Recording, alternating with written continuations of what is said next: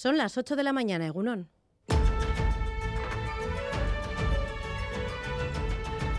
Crónica de Euskadi con Irache Martínez. Ne iruñatik nator, ikustera, izan da la banda sonora de mi juventud, hola, eta, bueno, azken aukera izan da ikusteko, eta, bueno.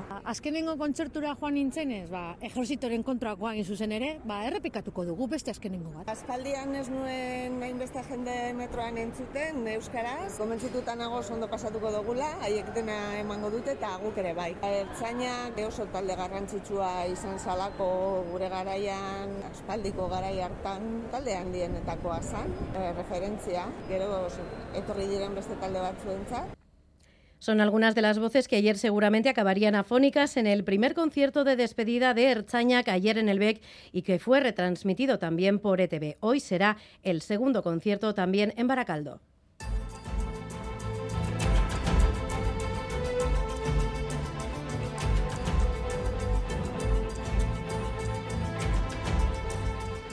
Pero sin duda la noticia que ha marcado este viernes era más que esperada. Ulma y Orona se van del grupo Mondragón. Sus socios refrendaban por un 80 y un 72% de sus socios abandonar la cooperativa que pierde así a dos de sus empresas con más peso en su división industrial. Pues que estoy de acuerdo, he votado que sí. Me ha convencido más lo que han estado, lo que se ha hablado hoy en, en esta asamblea. Sorpresa, esperaba menos apoyo. La verdad que no esperaba que fuera tan, tan contundente. El Grupo Mondragón, por su parte, ha mostrado su respeto a la decisión y asegura que seguirán su camino potenciando sus valores de intercooperación. Y el Gobierno vasco también respeta la salida de Ulma y Orona y afirma que estamos ante una nueva realidad.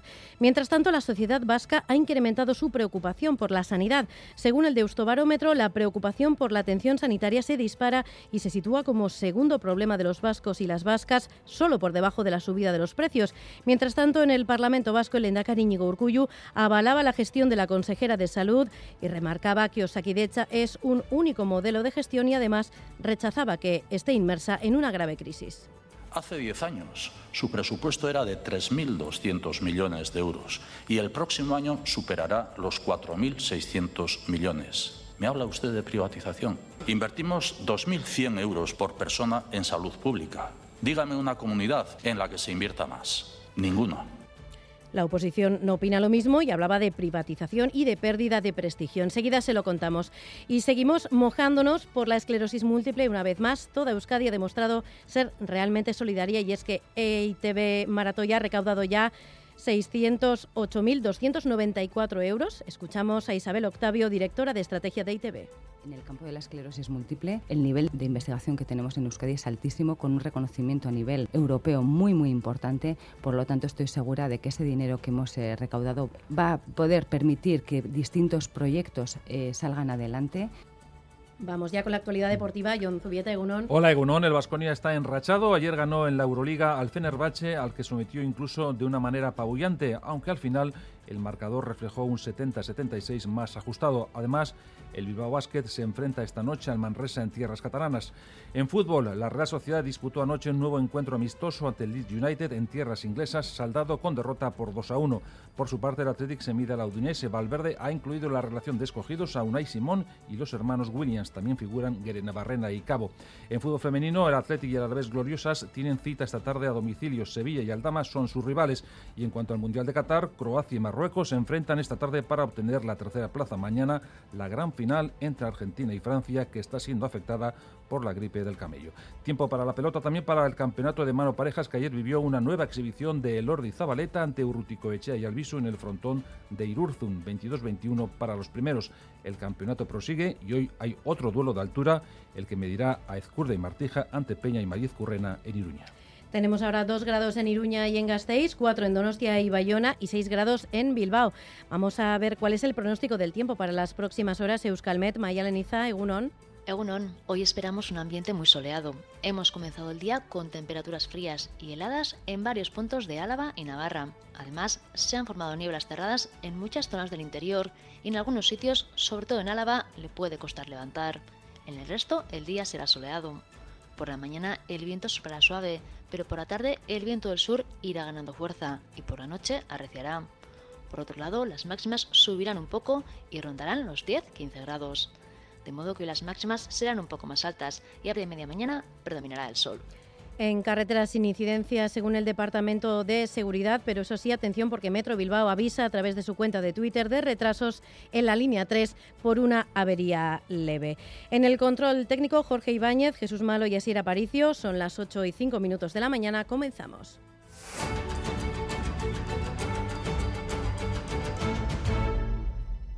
Era lo esperado. Ulma y Orona se van de Mondragón. Sus socios refrendaban por una amplia mayoría abandonar la cooperativa que pierde así a dos de sus empresas con más peso en su división industrial, Rodrigo Manero. No ha habido sorpresas y los socios de ambas cooperativas han aprobado la propuesta de sus direcciones. En el caso de Orona, cerca del 70% votaba a favor de salir del Grupo Mondragón, en una asamblea con una alta participación. El respaldo ha sido más contundente aún en Ulma, donde votaban que sí el 80,5%. Las nueve divisiones que integran esta compañía han apostado sin fisuras por la salida. En Radio Euskadi hablábamos con algunos de estos socios, sorprendidos por la contundencia del resultado, pero convencidos de que la decisión será beneficiosa para su empresa. Pues que estoy de acuerdo, he votado que sí. Estaba bastante indeciso, pero me ha convencido más lo que han estado, lo que se ha hablado hoy en, en esta asamblea. Sí, autonomía sobre todo, sí. Sorpresa, esperaba menos apoyo. En la práctica nada, funcionamos igual. Ulma seguirá siendo Ulma y que MCC seguirá con su camino, pero bueno, las intercooperaciones al final entre cooperativas no, no, no van a terminar.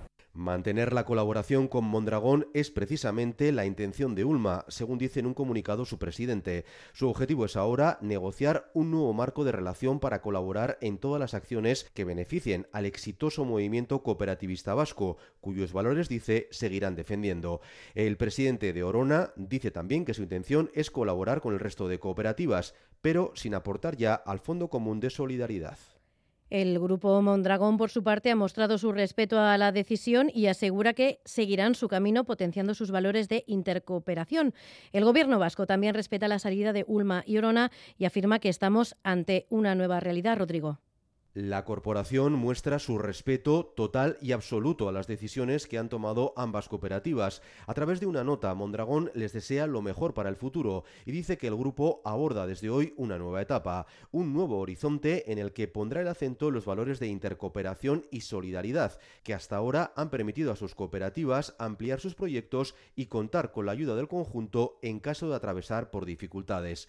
Mondragón lanza un mensaje de ilusión porque sus negocios van bien y su modelo es adecuado, dice, para afrontar los desafíos. Pero lo tendrá que hacer sin dos de sus principales referencias industriales, que le aportaban el 20% de todos sus beneficios. Fuentes de la corporación explican que las bajas serán prácticamente inmediatas en cuanto Ulma y las pidan de manera oficial. La última vez que pasó algo así fue en 2008 cuando Irizar y Ampo decidieron también salir del grupo. Este viernes conocíamos también la opinión de la sociedad vasca sobre la sanidad. El Deustobarómetro, en su medición de invierno, arroja datos significativos. La preocupación por la atención sanitaria se dispara y se sitúa como segundo problema de los vascos y vascas, solo por debajo de la subida de los precios. Natalia Serrano. La sanidad se ha convertido por primera vez en la segunda preocupación de la ciudadanía vasca. El 40% sitúa la atención sanitaria entre sus principales preocupaciones, casi el doble que hace seis meses. El dato se refuerza con la valoración media que hace esta ciudadanía de Osakidecha, un 5, un aprobado raspado, la más baja de la última década, más cuando durante los peores momentos de la pandemia registraba un notable alto. Explica el equipo de sociólogos del Deusto barómetro que que se haya disparado esta preocupación por la sanidad es fruto de un clima social, de las percepciones propias. María Silvestre está relacionado con la percepción que tiene la ciudadanía, no solo por lo que oye decir o lo que ve en prensa o los conflictos que se puedan generar, sino por lo que pueda estar eh, notando en lo que es la, atención eh, primaria. No es coyuntural, explica, no es fruto de unos hechos puntuales o conflictos en centros determinados. Es una llamada de atención por una atención sanitaria de la que la ciudadanía ha estado muy orgullosa y que les interesa.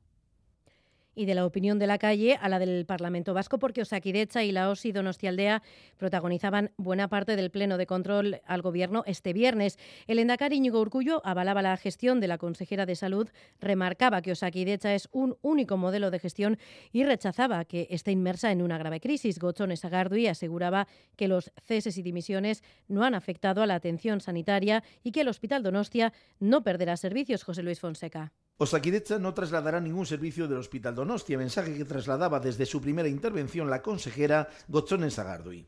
Nadie en ningún momento ha pretendido trasladar ningún servicio, ninguna técnica que ahora se estén realizando en el Donostia fuera de Donostia. Anunciaba inversiones, entre ellas las de la nueva unidad de protonterapia contra el cáncer, cuyas obras arrancarán en año y medio, e insistía la consejera en que los ceses en la OSI Aldea nunca han sido por un problema de interlocución, sino por diferencias en torno al modelo a seguir. Visión radicalmente distinta entre el Departamento de Salud y la dirección saliente. En este caso, quien le corresponde es establecer el modelo y la coordinación es a la Dirección Central de Osakidecha. Y el Endacari incidía en el mismo tema al asegurar que Osakidecha es un único modelo de gestión y de trabajo en red. No negaba la existencia de problemas de crecimiento, volvía a decir, problemas que se encauzarán a través del nuevo plan estratégico y con datos rechazaba que el Servicio Vasco de Salud esté inmerso en una grave crisis. Hace 10 años su presupuesto era de 3.200 millones de euros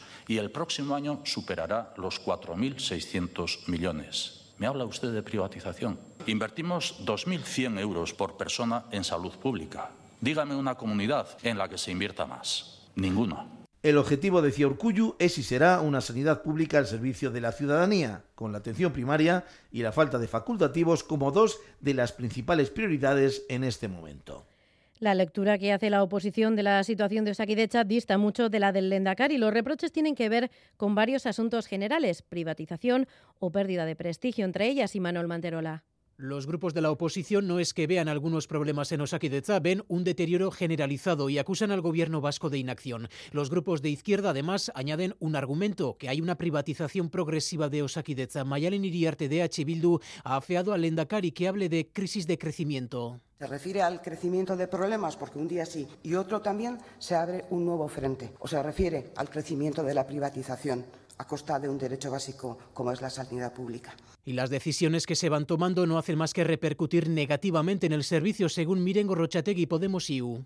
¿Osakidecha está peor cada vez porque no se toman medidas estructurales para, para corregirlo? Se diría que sí. Osakidecha, desgraciadamente, no es ni la sombra de lo que fue. Pero el problema, según Gorrochategui, no es tanto la consejera como la política que se ha venido aplicando en la última década. PP Ciudadanos sí ha señalado directamente a Sagardui. La joya de Osakidecha va camino de convertirse en un gran montón de circonitas. Simple bisutería, Lendakari. Por el bien de Osakidecha y del sistema vasco de salud. Si ya no... Carlos Iturgaiz, que se quedaba sin tiempo para pedir la dimisión de Sagardo y ha sido el único grupo que lo ha hecho. Vox, por su parte, ha querido contrarrestar los argumentos del Endacari, incidiendo en que no se trata de gastar más o menos, sino de gastar bien. Mientras tanto, los médicos de la OSI de Donostialdea esperan las explicaciones de la directora de Osakidecha el próximo lunes. En una asamblea celebrada este viernes han reiterado que están para aportar en este inicio de conversaciones donde han percibido gestos por parte del Gobierno vasco. Miren Tellería, portavoz del colectivo. La sensación de unidad y la verdad es que la asamblea pues, nos ha servido realmente de chute de energía. ¿Eh? para saber dónde estamos, que estamos en el punto cero y que realmente estamos unidos en, en las reivindicaciones. Basurto es otro de los frentes abiertos en Osakidecha. Ayer fue un nuevo viernes de protesta y ya llevan varios meses así. El gobierno vasco ha presentado un recurso a la decisión judicial que rechazaba la fusión de cirugías en cruces, mientras los profesionales de Basurto piden, igual que en Donostialdea, diálogo Xavier Madariaga. Los profesionales de Basurto se sienten reforzados viendo lo que pasa en Donostialdea, porque dicen, todo es parte de un mismo problema, la deriva autoritaria que ellos ven. En Vizcaya piden diálogo, igual que en Guipúzcoa, solo que en el Hospital Bilbaíno aseguran que ese diálogo no se lo dan. Consejera, dimisión. Consejera, dimisión. Así es que siguen las protestas de cada viernes a mediodía. Entre cateterismo y cateterismo, el que puede librarse sale a las puertas del hospital con la pancarta. Esta vez hay una novedad, el recurso del gobierno vasco que ya está presentado, recurso a la decisión de parar el traslado de las cirugías. La respuesta a ese recurso con las navidades de por medio no se espera hasta pasado el mes de abril. José Miguel Ormaeche es jefe del servicio de cardiología. También está tras la pancarta. Supuesto que siempre hay nerviosismo cuando estás pendiente de que un juez decida eh, algo tan importante, ¿no? Pues sí, hombre, eh, lo que dijo la juez era bastante, bastante aplastante, con lo cual pues somos hasta cierto punto optimistas al respecto. Pero bueno, miedo, eh, el miedo es libre y para nosotros es algo tan importante que estamos preocupados, claro. Entre tanto, prometen seguir concentrándose cada viernes cortando el tráfico frente al hospital de Basurto. Tras el duro debate en el Congreso de los Diputados este jueves, en un pleno en el que se aprobaba la reforma del Código Penal y el sistema de elección del Tribunal Constitucional, el Gobierno sigue pidiendo al PP que retire el recurso de amparo interpuesto ante el propio Constitucional, Nerea Sarriagui. Si todas las partes miran ya al lunes, el Gobierno se dirige al PP. Las consecuencias para la democracia de que el Constitucional termine por estimar su recurso, dice Félix Bolaños, son impredecibles, así que les pide un paso atrás. Que retire el recurso ante el Constitucional. No quiero ni pensar las consecuencias que tendría ese recurso para la democracia. No se puede permitir que haya nada que pueda parar una votación democrática en el Parlamento elegido por los españoles. Pero esta opción no entra en los planes del PP, así que la Moncloa apela también a los jueces. Les pide que actúen con sentido común. Confían en que evitarán una crisis institucional mayor. Confío en la cordura y en el sentido común. Confío de verdad en el sentido común y la responsabilidad institucional. Así lo hacen también los socios habituales habituales como el PNV Aitor Esteban. Confío en que no lo haga y que sean prudentes. El PP, lo decimos, no va a echarse atrás. Dice Alberto Núñez Feijóo que Pedro Sánchez quiere hacerse con todos los poderes. Se intenta y se va a conseguir, si no se remedia, el control del gobierno del Tribunal Constitucional. El gobierno de España acredita que no hay límites. Y un paso más allá, el PP acusa al presidente de atacar a los órganos judiciales y lo equipara al primer ministro húngaro, Víctor Orbán. El Constitucional, por cierto, Nerea, podría resolver el recurso antes de que el texto pase por el Senado. Todo lo que pueda ocurrir el lunes está en el aire, pero sí, el Tribunal Constitucional puede paralizar la reforma del Gobierno para renovar cuanto antes el propio tribunal. Sobre la mesa, admitir o no el recurso del PP que busca cancelar los planes del Ejecutivo para que su reforma no se vote definitivamente el jueves en el Senado.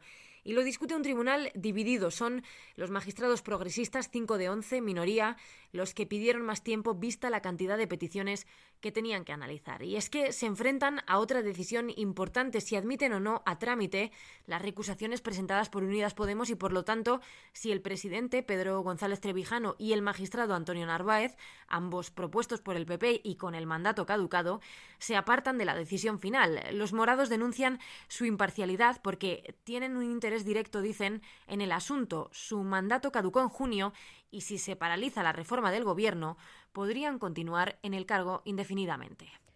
Y nuevo acercamiento de presos de ETA. En esta ocasión son siete. Seis de ellos serán trasladados a cárceles vascas y uno a la prisión de Pamplona. La Asociación de Víctimas del Terrorismo ha manifestado su malestar con este nuevo acercamiento y precisamente voces como las de Rosa Rodero, Ivonne Garte y Unai Romano han mostrado su apoyo a la manifestación anual a favor de los presos de ETA convocada por SARE para el 7 de enero, como decimos. Rodero es viuda del Erchaña asesinado por ETA, Joseba Goicochea, y Bongárate perdió a su hermano en un accidente de tráfico en una visita a la cárcel y Unai Romano fue víctima de torturas. Desde posiciones personales y políticas diferentes han querido sumarse a esta cita, unidas, dicen, por la necesidad de avanzar en la convivencia.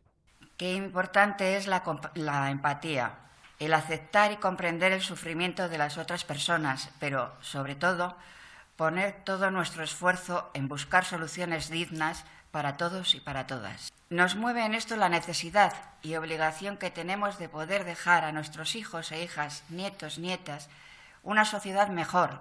Por todo ello, nosotros y nosotras también estaremos el 7 de enero en las calles de Bilbao. Y una vez más, toda Euskadi ha demostrado ser realmente solidaria y es que miles de personas se han volcado en EITB Maratoya realizando donaciones para la investigación de la esclerosis múltiple, una enfermedad que afecta a 2.600 personas en Euskadi. Amaya Zabala, Egunon. Egunon, así es. Los ciudadanos se han mojado por la esclerosis múltiple en el ámbito deportivo, escolar y laboral y así han puesto de manifiesto en los miles de vídeos que nos han enviado. Isabel Octavio, directora de estrategia de ITV. La movilización social que hemos tenido con un montón de equipos de fútbol, de rugby, de en las Icastolas, de trabajadores y trabajadoras de empresas, ha sido un objetivo que hemos logrado y que ha permitido que la visualización de esta enfermedad sea más importante, sea más conocido. Gracias a la solidaridad de los vascos y vascas se han recaudado 608.294 euros, una cantidad que será destinada para la investigación. En el campo de la esclerosis múltiple, el nivel de investigación que tenemos en Euskadi es altísimo, con un reconocimiento a nivel europeo muy, muy importante. Por lo tanto, estoy segura de que ese dinero que hemos eh, recaudado va a poder permitir que distintos proyectos eh, salgan adelante. Todavía se pueden realizar donaciones en itv.eus o mediante Bizum en el número 33478, por lo que la cantidad alcanzada continúa aumentando. Y volvemos ya con los deportes. John Zubieta, Egunon de nuevo. Hola, Egunon de nuevo. El Vasconia está enrachado. Ayer volvió a ganar en la Euroliga nada menos que al Fenerbahce, al que sometió incluso de una manera apabullante, aunque al final el marcador reflejó un 70-76 más ajustado. Fue una exhibición de los vasconistas que nos resume Raúl Pando. Raúl, Egunon. Egunon John, el Vasconia culminó anoche en el Ulker eh, Hall de Estambul la semana turca con otro gran triunfo en la Euroliga. El miércoles ganaba el vigente campeón al EFES, ayer lo hizo con el líder eh, Fenerbahce, 70-76. Después eh, de un primer tiempo de baloncesto espectacular, se llegó al descanso largo con victoria 33-52 más 19 para los de Peñarroya y unos segundos 20 minutos en donde el equipo azulgrana supo contener la reacción turca que dejó a los gasteiztarras en 26 puntos. Después del encuentro, Peñarroya hablaba de la ambición que tiene este equipo. El equipo tiene ambición, eh, mm, una, de momento, de momento, una muy buena semana, evidentemente ganar ganar dos partidos en, en Estambul ante estos dos pedazos de rivales, pues pues tiene, tiene mucho mérito y son dos victorias de gran prestigio que, que nos tienen que hacer eh, felices a todos. Pero bueno, estamos a mediados de diciembre. Howard con 15 eh, puntos, eh, Henry con 13 eh, puntos y 4 asistencias y Costello con 10 puntos y 9 rebotes fueron los mejores en el equipo gasistarra, un conjunto que se coloca ya a una sola victoria de la primera posición. Siguiendo con el baloncesto, esta noche el Bilbao Basket se mide a un Manresa engañoso. Está último, pero acaba de disponer de dos refuerzos y hace escasas fechas el Vasconia cayó en el No Congos. Después de la cita europea hay que resetear. Tiene más datos Gorka Saavedra. Eurón, Gorka. Egunon John, sí, vuelta a la competición de la regularidad después de sellar el pase al top 16 de la Champions League en eh, Turquía. El rival, el eh, Baxi Manresa, que ocupa la última plaza con tan solo dos victorias tras 11 partidos. En cualquier caso, ojito, porque en esa pista perdió Basconia, sufrió el Real Madrid y los de Pedro Martínez han incorporado a Martin Geben en la posición de 5 y a Devin Robinson para ejercer de ala pivot. Ponsarnau habla de máximo respeto de cara al encuentro de esta misma noche. De lo primero es que tenemos que tener un máximo respeto a Manresa si queremos competir bien, ¿no? Máximo respeto porque ellos tienen una propuesta muy especial en la que tenían un hándicap muy importante, ¿no? Y es que tenían pocos jugadores interiores del nivel que exigía, ¿no? La propuesta Claro, ahora acaban de fichar a dos. Manresa es un equipo que ganó en casa a Basconia y que el otro día contra Madrid yo, les dio guerra en su pista. ¿no? Quiero inculcar que, tenemos que tener el máximo respeto a que ellos con estos fichajes quizá han hecho ese paso que les falta, porque y si lo consiguen hacer este paso, ellos pueden ser un equipo pues muy competitivo. Pero la temporada es larga y ellos pueden dar la vuelta en cualquier momento y nosotros tenemos que trabajar muy bien para que no sea nuestro partido. Una victoria aseguraría a los hombres de negro una jornada más en el top 8. Ojito porque llegan entre algodones Radisevich, Hackanson y Waizi, aunque parece que en cualquier caso los tres podrán jugar en el No Con Ghost. Para finalizar el capítulo del baloncesto, Liraurgi logró una abultada victoria ante el Cáceres por 60-86 y el Araski se mide esta tarde al Ensino. Hablamos de fútbol porque la Real Sociedad disputó anoche un nuevo encuentro amistoso ante el Leeds United en tierras inglesas, saldado con derrota por 2 a 1 a pesar del tanto inicial de Zubimendi. Alex Sola fue retirado por sufrir unas molestias. Por su parte, el Athletic se mide la Udinese en Udine a pocos días de su cita en la Copa ante el Sestao River. Valverde ha incluido la relación de escogidos a Unai Simón y los hermanos Williams. También figuran Guerena Barrena y Cabo. No está Íñigo Martínez por descanso. Y en cuanto al fútbol femenino, tenemos que recordar que el martes 20 de diciembre Euskal Selección se medirá a Chile en Mendizorroza. Hay 18 convocadas y Javier Landeta, presidente de la Federación Vasca, admitía que el martes 20 no era la mejor fecha, pero había que aprovecharla era aceptar el jugar el día 20 o no jugar. Y nosotros hemos optado por lo que había que optar, que era jugamos el partido, ¿eh? Eh, lo montamos en, en un escenario precioso como es Mendiso Rocha ¿eh? y ahora pues bueno pues ahora en nosotros ya ofrecemos a la sociedad esta opción y ahora entre todos tenemos que conseguir que a pesar de ser un mal día sabemos que el día 20 a las 7 de la tarde pues un martes eh, siendo día de trabajo y día lectivo al día siguiente pues no es lo mejor posible pero mm, no podíamos decir que no. A partir de ahí estamos trabajando todas y todos en intentar eh, que vaya la mayor gente posible Seguimos con más fútbol femenino porque el Athletic y el Alavés Gloriosas tienen cita esta tarde a domicilio, ambos equipos con mucha necesidad de ganar en campos más complicados de lo que pueda parecer. Asier Cariaga nos acerca su última hora. Asier, Egunon. Egunon, a las 4 juegan las Leonas frente al Sevilla en la capital hispalense, con las bajas por lesión de Yulema Corres y de Ane Azcona, mientras que Nerea Nevado es duda después de que se torciera el tobillo derecho en el entrenamiento del jueves. El Athletic no levanta cabeza, se encuentra a cuatro puntos del descenso y el Sevilla a día de hoy es un rival directo, así que el partido es vital. Iraya Iturregui que el equipo en, los últimos partidos mm, pues bueno, no ha tenido ni buenos resultados ni buenas sensaciones. Es algo que a mí no me, no me cuesta reconocer porque es la realidad. Pero bueno, la realidad también es que somos el Athletic y que en este tipo de situaciones también hay que apretar los dientes y, mostrar la casta que tenemos y, bueno y el sentimiento y el compromiso que, que tenemos con, con, este club. Al final es el último partido antes de, la, de las vacaciones, que el irnos con, con, tres puntos y buenas sensaciones es vital. ¿no? A las 4 Sevilla Athletic y a las 6 y cuarto en Murcia Alama a la vez. Las gloriosas han reaccionado de la mano de Íñigo Juaristi y pretenden prolongar su buena racha en el campo del colista. Ganar sería un plus. Escuchamos al técnico albiazul. Sería acabar el año muy bien, ¿no? Eh, conseguir esos tres puntos por, bueno, por lo que suponen en este caso, eh, de seguir sumando y bueno, pues por salir también, acabar el año saliendo de los de los puestos de descenso, ¿no? que yo creo que también es importante, que el equipo además está trabajando muy bien y bueno, nos daría también ese, ese plus de, de motivación que, que necesitamos. ¿no? Juaristi no podrá contar con Cris Unión por sanción. Y en cuanto al Mundial de Qatar, Croacia y Marruecos se citan esta tarde para obtener la tercera plaza, es decir, enfrentamiento Budimir-Abde. Mañana la gran final entre Argentina y Francia, que está siendo afectada por la gripe del camello. Nos paramos un momento porque escuchamos que simplemente el mundo de la pelota.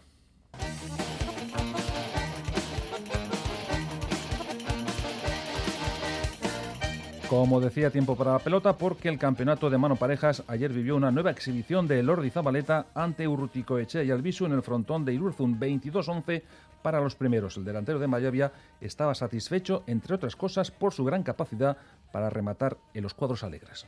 Frontoi exigentia eta eta atakatzen dagoen parejientzako ba, ba oso ona, ez? Defenditzea asko kostatzen da eta hemen ba saspigarren kuadrotik atzera da bien atzerari ba peloti egentzeko ez da erreza, sari beneko urbildeko eta, eta bueno, e, Josepa beste behin, ba, asko motze pilotiai, eta, eta bueno, ni aurreko kuadruetan ba, e, bukatzerako orduen ba, konfiantzakin egona, eta, eta bueno, nik uste ba, hor txegondala partidoko gakue.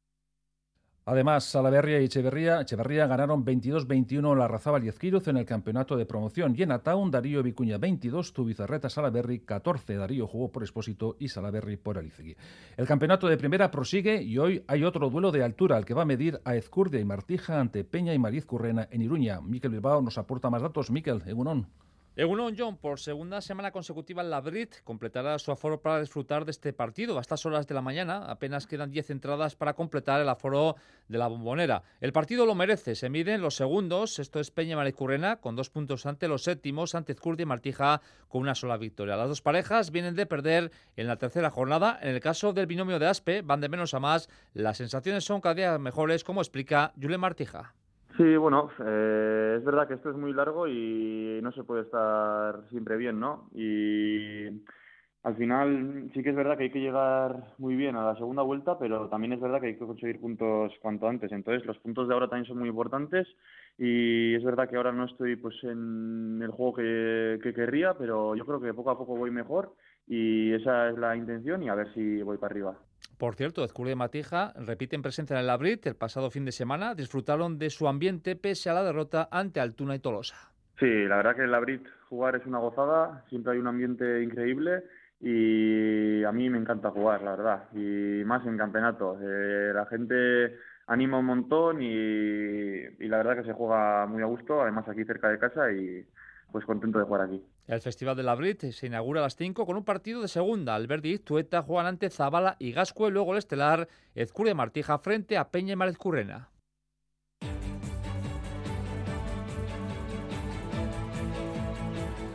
Vamos finalizando con el mundo de la pelota porque ayer se disputó la primera jornada del torneo de Berriatúa de cesta individual. Erquiega ganó 2-0 del Río y por el mismo resultado Aymar a Arbe.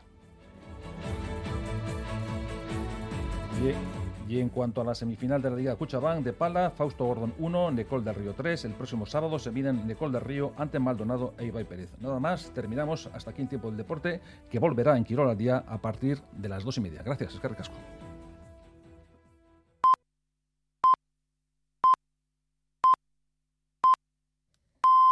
Son las ocho y media de la mañana. Crónica de Euskadi.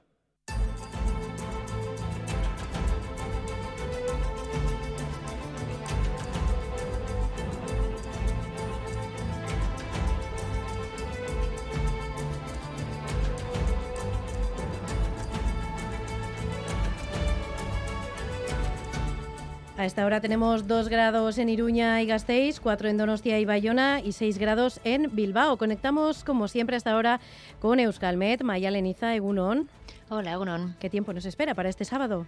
Bueno, pues esperamos un ambiente muy soleado. Sí que hemos empezado el día con temperaturas frías, heladas en varios puntos de Álava y Navarra. Además, se han formado nieblas cerradas en muchas zonas del interior y en algunos sitios, sobre todo en Álava, le puede costar levantar, pero en el resto el día será soleado.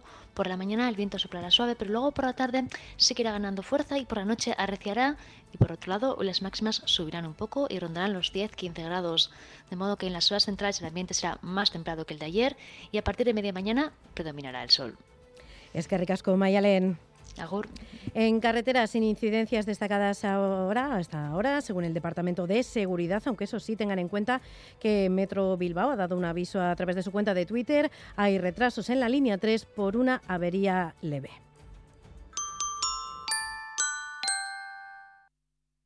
Eroskin gabon hauetan pilatu aurrezkia guztiaren bezarekin. Ostiral eta larun bat honetan bazkidea bazara guztiaren beza oparituko dizugu. Eta gainera unka produktu eskaintzan eta preziorik onenean. Kontsultatu baldintzak eroski zurekin. Mañana en ETV2 viajamos a una ciudad que celebra la vida y la muerte de un modo muy especial. Onguietorri a Ciudad de México en su tradicional Día de Muertos. Es la festividad más grande del país, pero mira qué hermosura. Bueno, este día es mágico. En Vascos por el Mundo, Ciudad de México. Mucho cuidado, señores, porque la muerte anda lista. Mañana por la noche en E ETV2. Gabon hauetan bakardadeak izan dezala inoiz baino doinu ederragoa ariak kantuazi esker. Gipuzkoako foru aldundiak eta adinberrik bultzatutako ekimena Gipuzkoako Abesbatzen Federazioaren laguntzarekin. Gabonetako Abesbatzen kontzertura gonbidatu nahi zaitugu abenduaren amazazpian, larun batean seiterdietan, kursaleko ganbara aretoan. Eskuratu doako sarrera kursal.eusen. En Mondragón Universitatea te ofrecemos estudios de grado en Ingeniería, Gestión de Empresas, Emprendimiento, Educación, Comunicación, Humanidades y Gastronomía. Es el momento de plantearte tu futuro. Entra en la web mondragón.edu barra prest y apúntate a las jornadas de puertas abiertas. Mondragón Universitatea. Learning from Reality. Hola, somos las letras del PIN, esas con forma de monstruos. No todos pueden vernos, solo los niños y los adultos ilusionados con la Navidad. Queremos contaros que hasta el 8 de enero el PIN abrirá sus puertas cargado de diversión y valores como la sostenibilidad o la igualdad. Acércate al PIN y disfruta de actividades, atracciones y mucho más. BEC Exposible. Este sábado en Más que Palabras huele a Navidad por todas partes y Roberto Mosso no deja pasar la cita anual con Gabón Cantac. Hablamos con la directora de Macunde Miren El Garresta en una conversación a tres bandas junto a Arancha Orreta Vizcaya. También averiguaremos qué es y cómo se combate la ceguera a las plantas con Eduardo Angulo. Pacma organiza una recogida de alimentos para mascotas donde estará Ander Iribar y cerramos con una sandalia en la mesa de Navidad. Las cosas de Xavier Gutiérrez, nuestro máster chef con el lenguado. Este sábado, más que palabras, con Almudena Cacho, a las 10 de la mañana en Radio Euskadi. Repasamos ya las noticias más importantes de la semana. Llega el flashback con Lourdes Soria.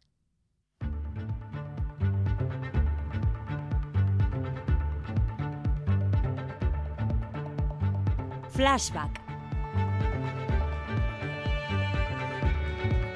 Comenzaba la semana con la confianza del Endacari Urcullo en que el País Vasco eludirá la recesión en 2023 y mantendrá un crecimiento del PIB del 2% quizás a un ritmo más lento que el que desearíamos, seguro, pero seguimos creciendo. No tenemos la previsión, como existe en determinados países, de una recesión que en su caso pudiera ser de dos trimestres. Y el Banco Central a lo suyo para contener la inflación, subida de medio punto de los tipos de interés hasta el 2,5%, su nivel más alto desde 2008. Christine Lagarde.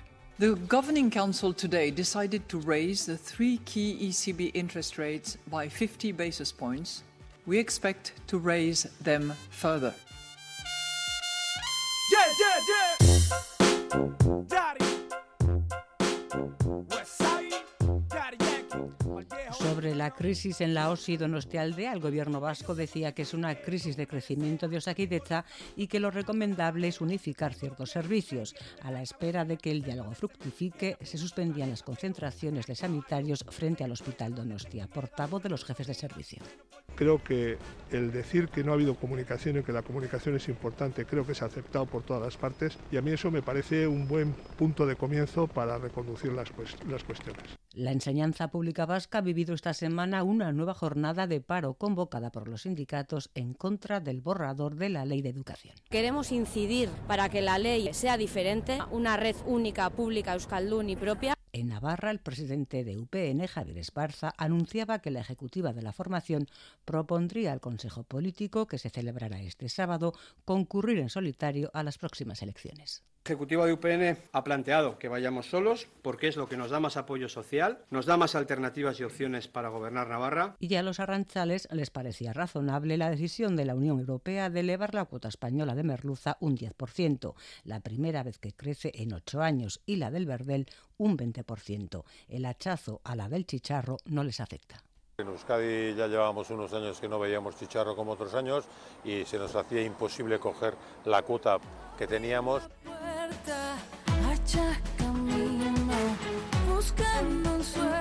Amnistía Internacional emitía además uno de los informes más duros contra España. Le acusaba, junto a Marruecos, de crímenes de derecho internacional en la tragedia de Melilla. Esteban Beltrán. Que las fuerzas de seguridad española cometieron o ayudaron a cometer crímenes contra el derecho internacional y que una parte muy significativa de los muertos y heridos se produjo por la acción conjunta de las fuerzas de seguridad marroquíes y españolas y por si había alguna duda, el Supremo dejaba claro que hay que revisar las penas en los supuestos de delitos sexuales tras la entrada en vigor del solo sí es sí al tratarse de una ley más beneficiosa para el reo, el intento del Ejecutivo de enmendar el desaguisado con una enmienda al Código Penal, ya nos decía el presidente del Tribunal de Justicia del País Vasco que no soluciona nada. Lo que vincula a los jueces tribunales son las normas jurídicas y las exposición de motivos no tienen ese carácter normativo. Evidentemente es una disposición que se desenvuelve un poco en el vacío normativo e interpretativo. El Tribunal Constitucional decidía aplazar al lunes la petición del PP de frenar la tramitación parlamentaria que cambia las reglas de juego para renovar el propio tribunal y que finalmente el jueves aprobó el Congreso junto a la reforma de la ley del aborto, la derogación del delito de sedición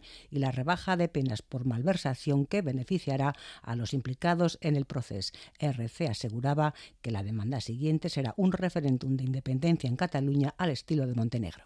escoltant i bevent del precedent de Montenegro, creiem que ens donen la màxima legitimitat i també el plus necessari d'homologació a nivell europeu i a nivell internacional. En la Unión Europea, destitución fulminante por sospecha de corrupción de la vicepresidenta de la Eurocámara, Eva Kaili. Habrá medidas contra tramas de soborno, Roberta Metzola. Trust that has taken years to build, but only moments to destroy will need to be rebuilt, and this work de Estados Unidos nos llegaba un anuncio prometedor. Científicos de California han completado con éxito un ensayo de fusión nuclear con más generación de energía que la empleada en la reacción atómica.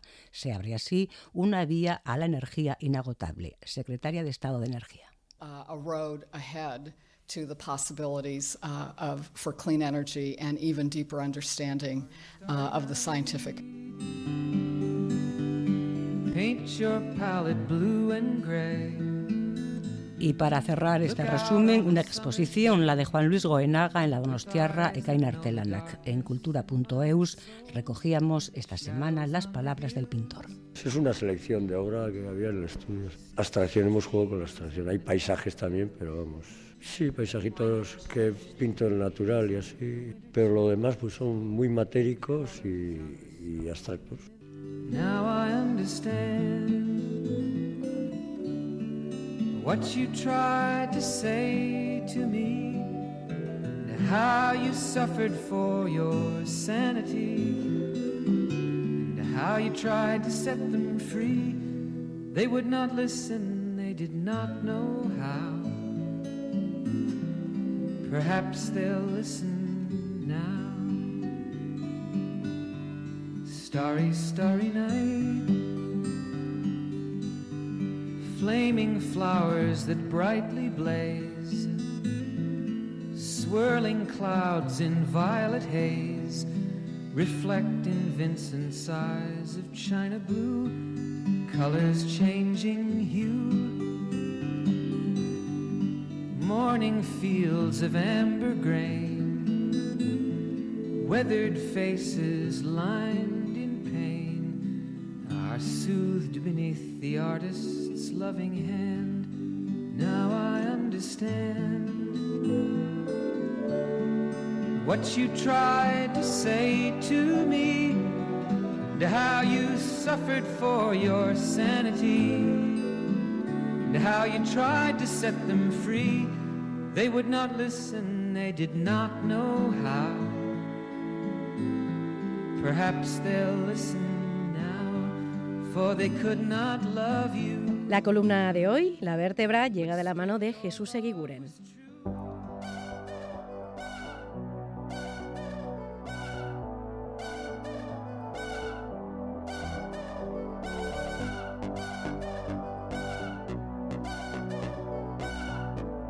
La vértebra.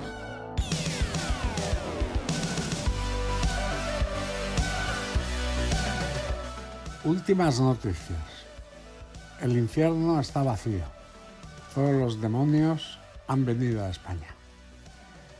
Estoy de acuerdo con los que han dicho que hay un golpe de Estado en marcha. Antes se trataba de echar a Suárez, ahora de echar a Pedro Sánchez.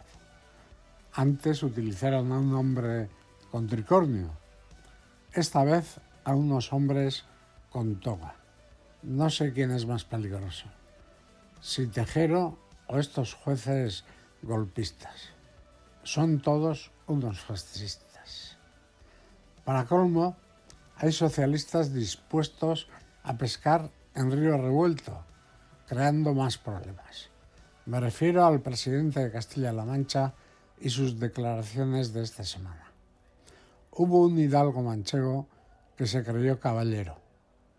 Ahora, por lo visto, Paje se ha cansado de ser varón y quiere ser vizconde, que es una categoría superior.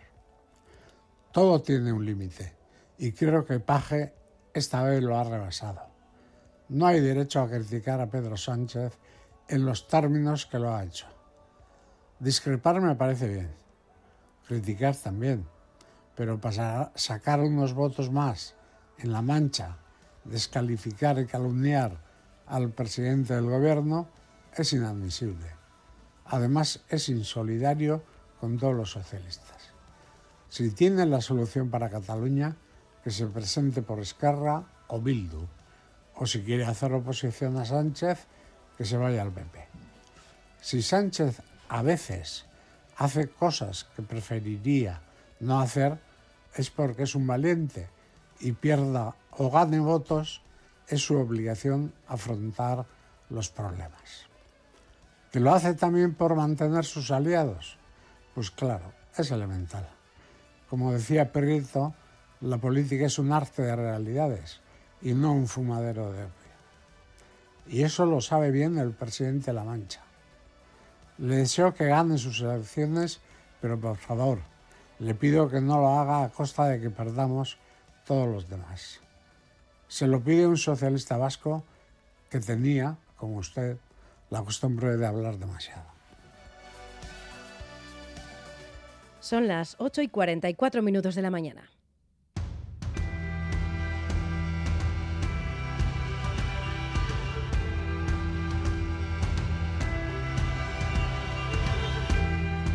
Este año el frío está tardando más en llegar que otros años, pero en el campus de la UPV de Vitoria-Gasteiz el profesorado y el alumnado está sufriendo unas temperaturas muy bajas dentro de las aulas. Tienen frío e incluso están dando clase en ocasiones con abrigo, gorro y bufanda. Los sindicatos han denunciado esta situación. Vamos a saludar a Miguel Henares, responsable de UGT en la Universidad del País Vasco. Egunon, Miguel. Eh, hola, buenos días. ¿Qué tal? ¿Cuál es la temperatura más baja que habéis registrado en las últimas semanas en las aulas de la UPV en Gasteiz? Pues mira, las mediciones que se han realizado por parte de los propios trabajadores, porque al final, claro, con tanto frío que hace la gente se trae el termómetro para ver qué, qué, medición, qué medidas hay, ¿no? Entonces las mínimas que se han obtenido eh, han sido 13, 14 grados. ¿eh? Esas son las mínimas que hemos, que hemos obtenido. ¿Y eso es en, en, todas las facultades o es en alguna concreta? No es un tema homogéneo, mm. no es un tema homogéneo. ¿eh? Concretamente, uno de los centros más complicados, digamos, o donde más frío se pasa es aquí en el aulario de las Nieves, donde pues hay un montón de aulas y de despachos, donde se dan muchas clases, y también hay algún edificio especialmente complicado también como es el vicerrectorado del campus, ¿de acuerdo? Hay otros que, bueno, pues eh, digamos que no, cumplen tan, tan a rajatabla los criterios marcados y eh, la temperatura es un poquito más elevada. Lo que sí es cierto es que en esos donde, donde la temperatura es un poquito más elevada no es de forma uniforme. Hay zonas donde efectivamente hay 17 grados, 18, pero hay otras zonas donde efectivamente se anda por los 15 grados. Y se está dando clase como si se estuviera casi que fuera de ellas, ¿no? Sí, sí. Bueno, aquí en el aulario eh, las aulas además son muy grandes, de muy muy altos. Pues ya sabéis que esto era un pues era son son aulas adaptadas porque esto era otro edificio, era un antiguo hospicio. Entonces, bueno, pues em, eh, se adaptó en su momento y son aulas muy grandes, con mucho volumen y claro, hay que calentarlo y, no se calienta. Como no se pone la calefacción, eh, pues, pues ese es el problema. ¿eh? Entonces, eh, hace frío, hace mucho frío. La gente, como has dicho en la introducción, pues, pues está con, con, abrigos, con bufandas, los profesores con abrigos. Y, bueno, el, alumno ya está empezando a protestar, ¿no? Porque se ha dado cuenta que no es una cosa puntual, sino que es una cosa que ocurre día tras día, ¿no? Y entonces, claro, esto no puede ser. no puede ser que se venga a pasar frío eh, a la universidad. Claro. Eh, ¿Y a qué se debe este frío? ¿Es un problema del sistema de pues, calefacción o es que nos está poniendo a ver, claro, el problema es que los sistemas de calefacción no están diseñados para aplicar lo que la gerencia y la rectora Eva Ferreira de la universidad quiere hacer, que es ahorrar dinero. O sea, poner la calefacción a una temperatura que salta aproximadamente sobre los 19 grados, los termostatos, eh, y mm, el problema es que, hay es que las ondas están colocadas en unos sitios determinados, los circuitos de calefacción no están individualizados por zonas, entonces claro, cuando llega a la temperatura a los 19 grados en algunas zonas salta, pero en otras zonas no se alcanzan los 13 o 14 grados. Entonces salta, se apaga la calefacción, entonces hay zonas donde están a 13 grados o 14, todavía no se ha llegado a los 19 y ya, la calefacción ya se ha apagado. Entonces esas, zonas que están a los 19 pues bajan a los 17, por ejemplo, pero claro, las otras zonas ni tan siquiera se han calentado, ¿no? Y, bueno, pues este es el problema, ¿no? Que los sistemas de calefacción no están preparados para aplicar la normativa que la rectora y el gerente pues, pues han dictado que, hay que aplicar, ¿no? Eh, ya se han dado cuenta, quiere decir, se han dado cuenta, han pasado por los despachos, lo han visto, han pasado por las, por las aulas y claro, entonces ahora en algunas zonas, por, por ejemplo, el Centro de Informática de Vitoria, pues han dado la orden de que bueno pues que pueden utilizar los radiadores eléctricos ¿eh? curiosamente o sea primero los habían prohibido es más los requisaron a la gente que lo tenía se lo requisaron se lo quitaron y ahora no solamente eh, pues eh, no los no los han prohibido quiero decir les han dicho no no pues utilizar radiadores eléctricos claro, eh, en centro de informática. Y no solamente es eso, sino que se lo han comprado alrededores.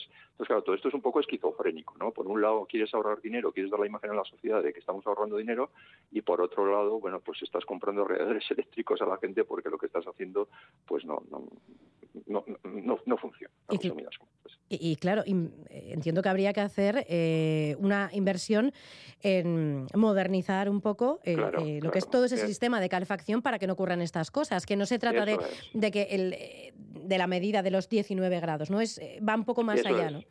Eso se trata de sector, o sea, aquí el horario de los nieves que tienen miles de metros cuadrados, lo que habría que hacer es sectorializar eh, las zonas, hay zonas que son muy frías, pasa como las comunidades de vecinos, ¿no? Pues sabes tú que cuando hay calefacción en central, pues hay vecinos que se quejan porque dicen que pasan frío y otros que pasan mucho calor. El del primero siempre sufre mucho más calor que el del último. Entonces, efectivamente. Entonces, aquí mientras han puesto la calefacción todo el día no ha habido ningún problema, porque todos, todas las zonas pues han llegado a la temperatura de confort, ¿no?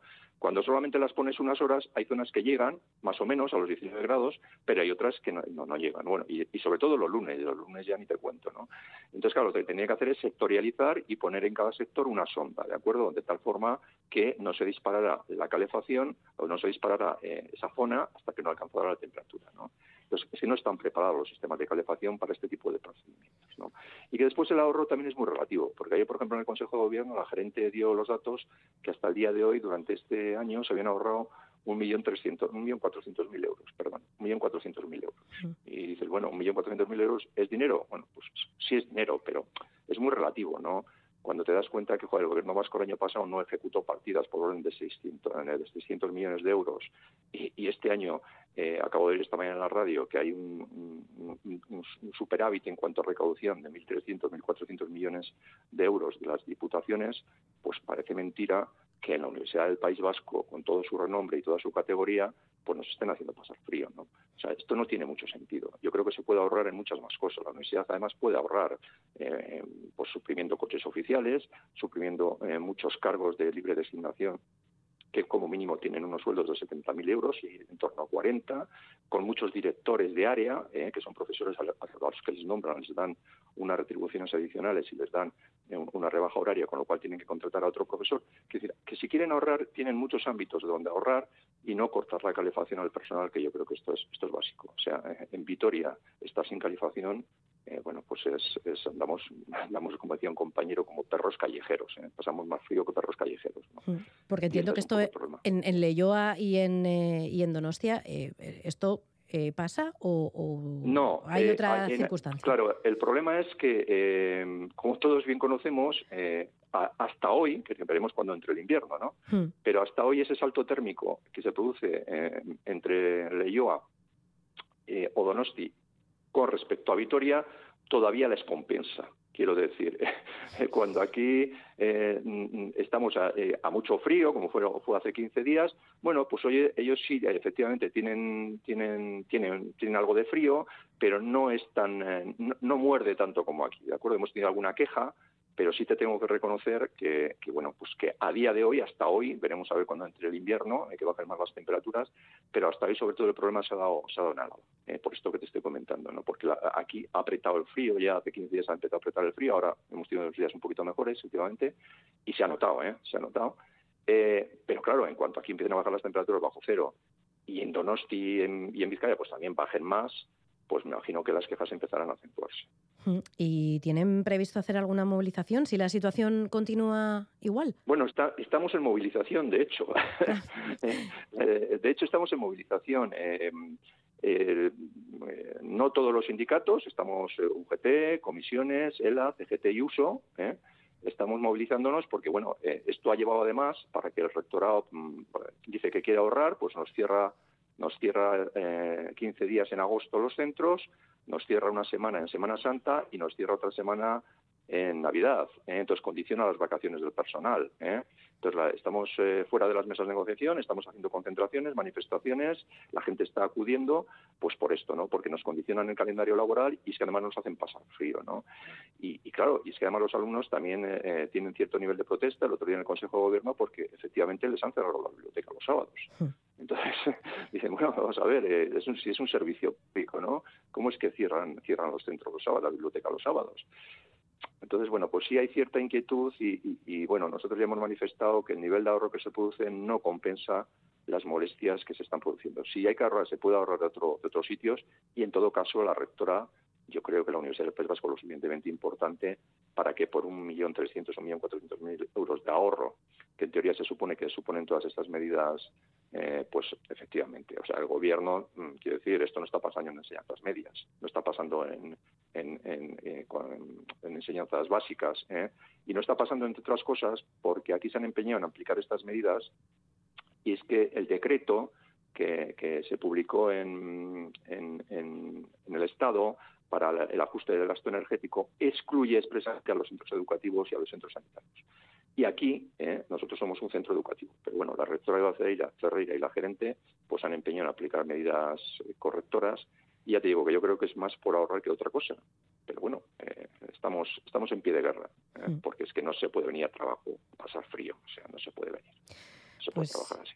Llegan meses fríos, las temperaturas van a bajar más. bueno, nosotros ya, ya le hemos anunciado a la, a la gerente que si esto sigue en la misma dinámica, eh, acudiremos a inspección de trabajo para que venga a tomar las mediciones oportunas. De hecho, ya estamos requiriendo al servicio, al servicio de prevención de la universidad para que empiece a pasar por los locales a tomar medidas. ¿eh? Y con ese informe, pues remitirnos al, al servicio de inspección eh, para que apremie a la universidad a que al menos mantenga las temperaturas mínimas que marca el decreto. Miguel Lenares, responsable de UGT en la Universidad del País Vasco, muchas gracias por estar con nosotros esta mañana en Crónica de Euskadi fin de semana. Es que ricasco. Gracias a vosotros.